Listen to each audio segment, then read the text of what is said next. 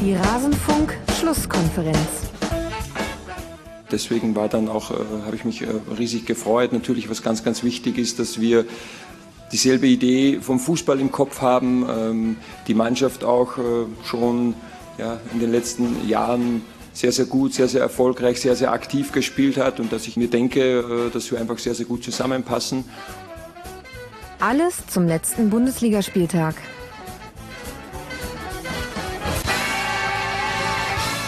Hallo, herzlich willkommen in der Rasenfunk-Schlusskonferenz beziehungsweise in einem Ausschnitt aus der Rasenfunk-Schlusskonferenz. Mein Name ist Max Jakob Ost, ich bin der Edgenetzer auf Twitter und wie schon in den vergangenen Jahren hört ihr hier exklusiv einen kleinen Teil aus unserer großen Spieltagsanalyse, nämlich den Teil der Eintracht Frankfurt betrifft. Wir besprechen ja immer alle Spiele. Wenn euch auch die Analysen der sonstigen Partien interessieren, dann findet ihr die, wenn ihr einfach nach Rasenfunk Schlusskonferenz sucht. Das soll es aber schon mit der Vorrede gewesen sein. Wir starten gleich rein.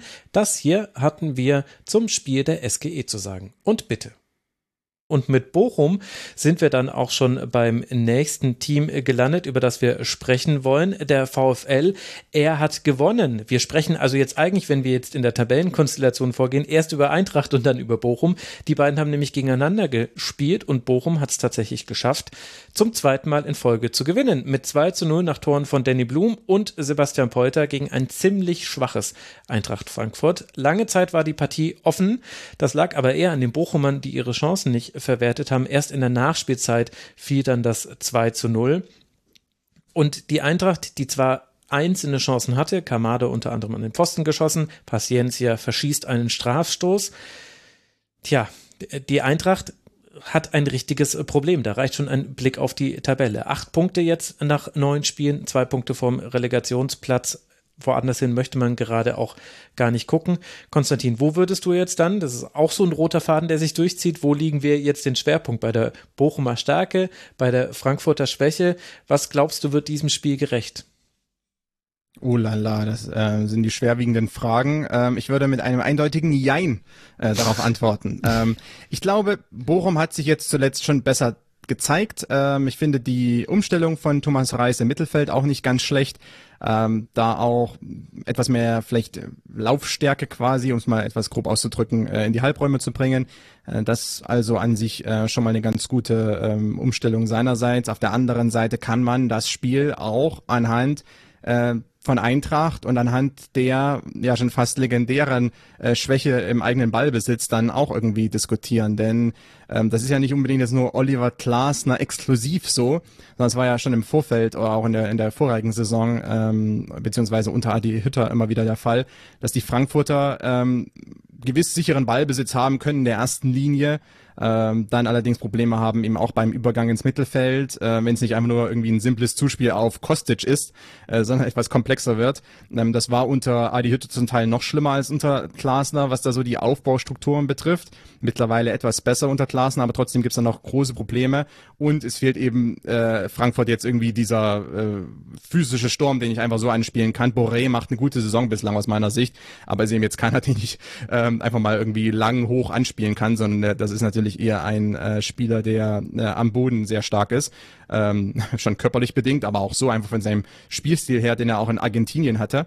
Äh, deshalb, äh, Frankfurt hat große Probleme, äh, das Spiel selber zu gestalten. Ähm, und das ist dann gegen eine Mannschaft wie, wie Bochum, die sich sehr gut in die Passwege reinstellt und die dann auch darauf lauert, äh, Balleroberungen zu forcieren, ist das dann ähm, schon brutal teilweise. Und Frankfurt hat eine sehr äh, ja, uninspirierte Leistung gezeigt und ähm, das führt dann am Ende zu, zu vielleicht solch einem Ergebnis. Ich meine, es, es gab ein bisschen Gegenwehr von Frankfurt natürlich, ähm, aber mir hat äh, da viel zu wenig, oder es war viel zu wenig, was die Mannschaft teilweise ähm, da im Spielaufbau gezeigt hat. Ich weiß nicht, vielleicht liege ich damit auch falsch. Äh, wir, wir, Timo, du kannst mir jetzt gerne widersprechen, nachdem ich dir vorhin äh, minimal widersprochen habe. nee, ich möchte dir da gar nicht widersprechen. Ich fand es erschreckend, wie selten es Frankfurt geschafft hat, das Spiel mal in die Breite zu ziehen, weil da waren die Räume durchaus da. Also Bochum hat es auch darauf angelegt, eben durch Pressing, sehr kompakt verteidigt, aber damit eben auch klar immer fokussiert auf die äh, Ballbesitz äh, behaftete Seite, äh, dass es da Frankfurt nicht geschafft hat, das Spiel so in die Breite zu ziehen. Und dann sind sie wirklich im Spielaufbau so wirklich auf ihren allerletzten Backup-Plan zurückgefallen und das war wirklich, wir geben den Ball mal Kostic und dann schauen wir mal, was passiert und dann ist da eben nicht besonders viel rausgeschehen. Hm.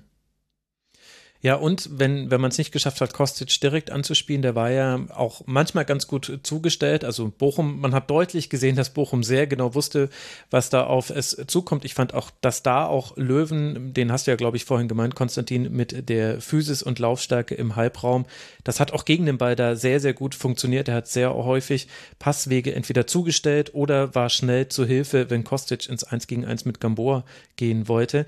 Die, die zweite Variante war dann der lange Ball den hat Makoto Hasebe manchmal geschlagen und das wurde auch gar nicht so schlecht. Also es gab zum Beispiel diese Chance von Boré, wo er mit dem ersten Kontakt ein bisschen unsauber, ein, war aber auch technisch schwer anzunehmen, den Ball hat. Aber im Grunde war das ein Ball von Hasebe hinter die Kette und er stand eigentlich vor Manuel Riemann. Das hat zwei, dreimal ganz gut funktioniert, ist aber halt sehr wenig und ist auch etwas, worauf sich Bochum einstellen konnte. Das ist schon einfach sehr dünn. Welche Rolle, Timo, spielt denn deiner Meinung nach da dann die Besetzung des Eintracht-Mittelfelds? Das war in der Partie So, Jakic und dann Kamada eher wieder als alleiniger Zehner in der Spiel, in diesem Spiel. Welche Funktion erfüllen die da und liegt da vielleicht auch eine Antwort auf die Frage, wie es vielleicht besser werden könnte, wenn ich zum Beispiel über Sebastian Rode spreche, der jetzt dann wahrscheinlich bald wieder fit für ganze Spiele ist. Das ist sicherlich ein Punkt, auf den Frankfurt hoffen kann. Ich fand, dass sowohl Jakob als auch so nicht wirklich Zugriff zum Spiel gefunden haben. Sowohl defensiv als vor allem auch offensiv im Spielaufbau.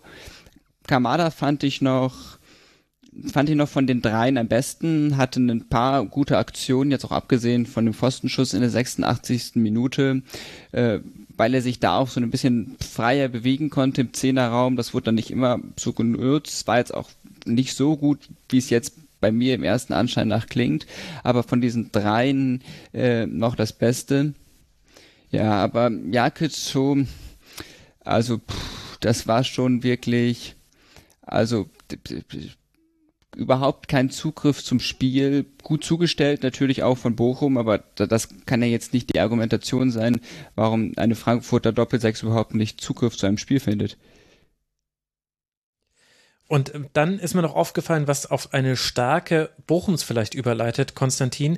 Ich fand, dass Bochum mit äh, Blum, Polter, Asano, Asano hat ein irres Spiel gemacht und dann vor allem, das wusste man auch schon, als dann äh, Gerrit Heutmann reinkam in der 67. Minute, die hatten krasse Geschwindigkeitsvorteile, wenn es gegen die letzte Kette von Frankfurt ging. Also die vielen, vielen Chancen, die es gab, von denen Bochum, also eigentlich lief schon alles auf so ein 1 zu 1 raus, wo man sagt, ja, na klar, wer seine Chancen nicht nutzt, solche Geschichten schreibt nur der Fußball, jetzt habt ihr halt nur einen Punkt dafür bekommen.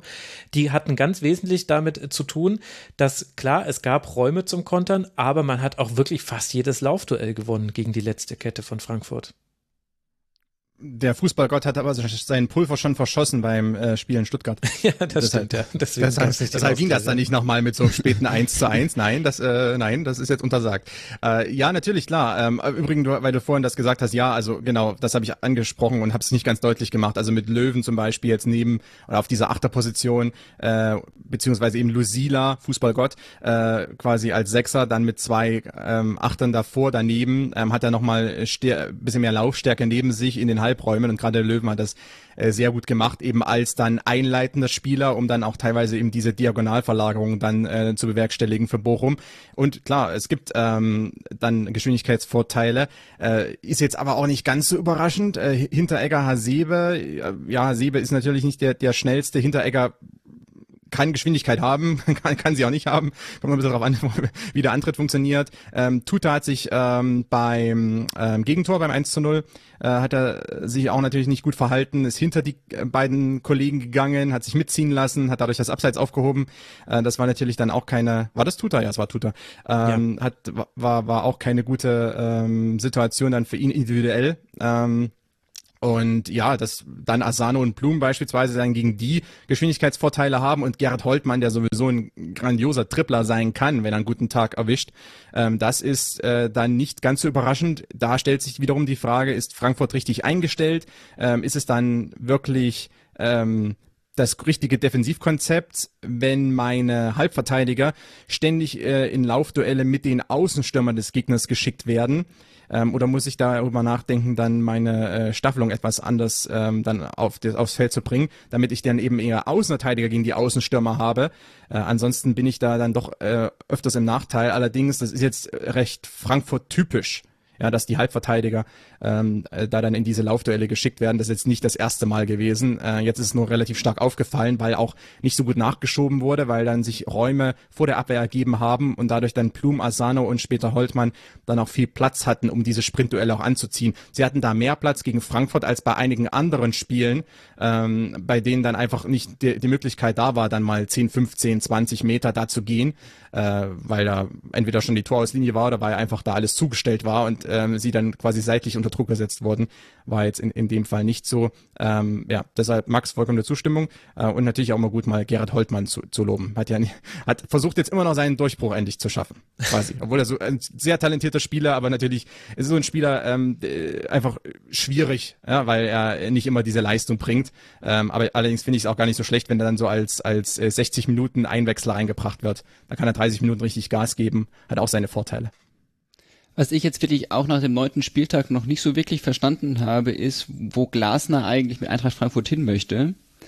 Also, man kennt seinen Fußball aus Wolfsburg, den erkennt man jetzt so ein bisschen in Frankfurt wieder. Das ist so ein bisschen Umschaltfußball, so ein bisschen Ballbesitzfußball, so ein bisschen was von allem, aber nicht wirklich etwas. Das finde ich schon erstaunlich, dass ich finde, man man, man erkennt seine äh, Identität insofern natürlich, dass von der Laufleistung, von der Intensität, das stimmt in Frankfurt, aber das stimmte auch vorher schon. Also da, da, da musste er gar nicht so viel schrauben. Aber ansonsten finde ich, erkennt man aktuell die Identität von Glasner in dem Frankfurter Spiel überhaupt noch nicht. Ja, und es gibt halt wirklich an vielen Ecken Probleme. Also eine Szene, die mir echt im Gedächtnis geblieben ist, war, äh, Kostic war mal durch auf seiner Seite und hätte flanken können, aber im im Zentrum stand nur Boré und da war, der hatte auch keinen guten Laufweg äh, gemacht, also Boré auch nicht da dann immer mit dem richtigen Näschen für den Raum. Und deswegen musste Kostic gegen zwei Bochumer noch verzögern, um einfach zu warten, kommt jetzt bitte noch jemand im Strafraum, den ich anspielen kann. Und er schafft das dann sogar und er findet dann sogar mit seiner Flanke Lammers. Ich fand, das war eine unglaubliche Szene, also eine unglaublich hohe Qualität von Kostic. Aber der konnte dann seinen Kopfball nicht drücken, der ging dann übers Tor, war jetzt auch schwierig, aber das ist halt wirklich auch ein Problem, wenn du eben diesen, du hast diesen Flügelfokus, du weißt, wenn, dann kommt die Flanke meistens von links, von Kostic und dann schaffen es aber die Spieler nicht nachzurücken aus äh, diversen Gründen, also zum einen, weil du spielst halt nur mit einem Zehner, nicht mit äh, zweien, äh, deswegen sind schon mal weniger Personen und dann ist äh, Kamada aber halt auch nicht derjenige, der das immer zielstrebig macht. Das ist wirklich, es fällt wirklich an allen Ecken so ein bisschen auseinander bei Frankfurt, bei allen Dingen, die auch wieder im Detail dann ganz gut sind, wie eben jetzt zum Beispiel, deswegen fand ich eben diese Szene so interessant. Kostic hat das ja toll gemacht. Und auf der anderen Seite aber noch ein Wort zu Bochum, nicht, dass das untergeht. Die haben ja 60 Prozent ihrer zehn Punkte jetzt in den letzten beiden Spielen äh, geholt. Timo, klar, Manuel Riemann hat ein gutes Spiel gemacht. Der gehaltene Strafstoß ist, ist sicherlich auch da mit zu nennen. Insgesamt fand ich fiel aber keiner ab beim VfL und das wirkte eben vor allem im Kontrast zur Eintracht mit den besprochenen Problemen sehr äh, aus einem Guss, was der VfL da auf den Platz gebracht hat. Absolut und auch zunehmend stärker. Also das im jetzt Gegensatz Nein, wir wollten eigentlich positiv über Fürth sprechen, aber jetzt ist es mir doch ausgerutscht. Also ich fand, Bochum ist es gelungen, ähm, auch aus ihrer Führung heraus dann äh, immer mehr Kontrolle aufzubauen, immer stärker zu werden und wirklich absolut geschlossene Einheit. Das hat sich dann auch nach den Wechseln äh, nicht geändert. Also da wächst was zusammen, so könnte man das positiv auslegen. Konstantin, letztes, letzte Gelegenheit für ein Lob über den VfL Bochum zum VfL Bochum. Ganz starke Leistung, äh, weiter so Jungs und ähm, so, so, so muss das sein. Der VfL hat sich jetzt im Abstiegskampf nach oben gearbeitet. Äh, man ist nicht mehr auf den Abstiegsrängen. Starke Leistung, weiter so. Äh, Thomas, äh, gute Aufstellung. Gut, Platz 14 ist es für den VfL mit den erwähnten 10 Punkten. Es geht jetzt dann zu Hause im DFB-Pokal gegen den FC Augsburg, bevor man dann zu Borussia Mönchengladbach reist. Das sind die nächsten beiden Partien. Für die Eintracht aus Frankfurt, die unter der Woche ja 3 zu 1 gegen Piräus gewinnen konnte, geht es jetzt weiter mit einem Heimspiel gegen Raber Leipzig. Aus dem DFB-Pokal ist man ja mit dem 0 zu 2 bei Waldhof Mannheim schon ausgeschieden. Im Forum hat Ehrenmund geschrieben, dass hohes Anlaufen das Kryptonit für Eintracht Frankfurt sei. Ich glaube, allein dieses Spiel da in Bochum gibt ihm durchaus recht. Aus dieser Sicht wird das interessant gegen Rasenballsport, aber da gab es ja auch schon immer besondere Partien zwischen den beiden, nicht nur weil Tennisbälle aus Spielfeld geflogen kamen beim aller allerersten Montagsspiel. Das waren Zeiten, als wir noch Montagsspiele hatten in der Bundesliga. Könnt ihr euch noch erinnern, liebe Hörerinnen und Hörer? Nun ja. Wir klettern weiter in der Tabelle nach oben und landen auf Tabellenplatz 13 bei der Mannschaft, die vorhin schon mal kurz erwähnt wurde. Der VfB Stuttgart hat gespielt gegen den ersten FC Union Berlin. Und so endet das, was wir zur Eintracht aus Frankfurt zu sagen hatten. Wenn euch auch die anderen Analysen interessieren, dann findet ihr die, wenn ihr nach Rasenfunk sucht oder direkt auf rasenfunk.de geht. Würde mich freuen, wenn ihr auch dort mal reinhört. Ansonsten hören wir uns nach dem nächsten Spiel der Eintracht wieder. Bis dahin Passt auf euch auf, bleibt gesund und bis bald mal wieder hier im Rasenfunk. Macht's gut. Ciao.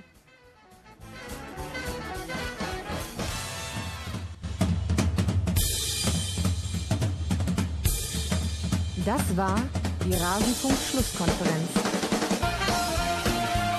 Wir gehen nun zurück in die angeschlossenen Funkhäuser.